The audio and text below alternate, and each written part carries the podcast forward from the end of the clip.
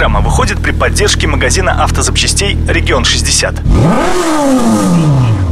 Всем привет! С вами Арсений Иванов и Нина Витковская. В эфире «Попутка» и подборка самых интересных новостей из мира дорог и моторов. Ну что, поехали! Все новое – это хорошо забытое старое. Так думают и в МВД России и собираются вновь принять на вооружение систему трех дырок, которая действовала еще во времена СССР. Тогда за нарушение ПДД водитель получал прокол в талоне предупреждений, три отметки и человека лишали прав на один год. После распада Союза проколы ушли в прошлое. Но в 1993 году вместо них появились баллы. Инспектор от руки вписывал их в специальный вкладыши к водительским удостоверениям. Например, за превышение скорости на 10-30 км в час записывали 2 балла, а за проезд на красный свет – 3. Если в течение года водитель набирал 15 баллов, то его лишали прав на срок от 3 до 6 месяцев. Думаю, что в наших дорожных реалиях 15 баллов за год – это слишком мало. Нужно увеличить эту цифру, ну, хотя бы до 25. Твоему счастью, данную систему отменили еще в 1997 году. Юристы смогли доказать, что получение штрафа одновременно с баллами и лишением прав относится к понятию двойное наказание за одно и то же нарушение. А это нельзя делать по Конституции. Кстати говоря, с тех пор 50-я статья Конституции России не изменилась. Там по-прежнему написано «Никто не может быть повторно осужден за одно и то же преступление». И как сейчас ГИБДД будет решать эту правовую коллизию, не совсем понятно. Но даже если ГИБДД ведет эту систему в действие, то никаких специальных вкладышей к правам мы не получим. В реалиях современности проколы станут виртуальными и будут видны только в личном кабинете водителя на портале госуслуг. Очень жаль. А я уже представила толпу умельцев, которые искусно заделают проколы на вкладышах за определенную плату. Если они и появятся, то только в варианте интернет-пользователей. Надеюсь, что это могут предусмотреть наши стражи порядка на дорогах. А пока мы искренне верим в их силы и ждем нововведений.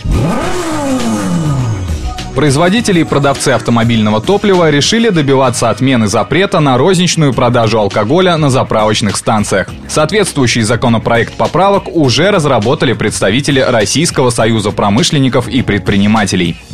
Как отмечается в пояснительной записке к законопроекту, очевидно, что причинно-следственной связи между возможностью приобретения водителем автомобиля алкогольной продукции на АЗС и ее употребления этим водителем не существует.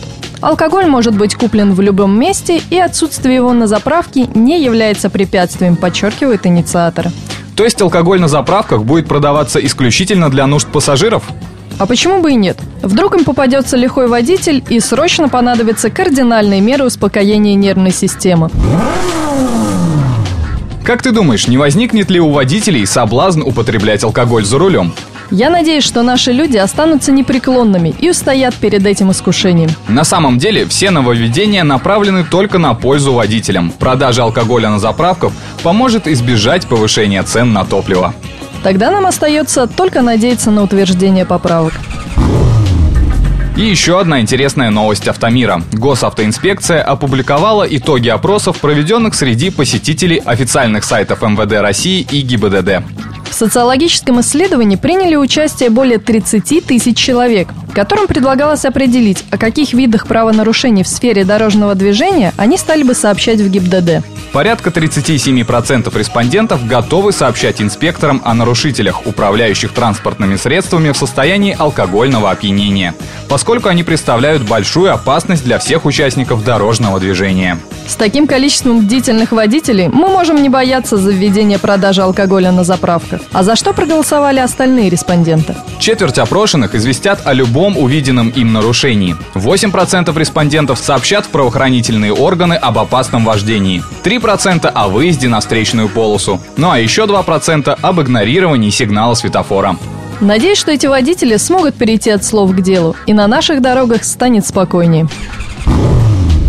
На этом у нас все. Рулите на здоровье. Удачи в пути.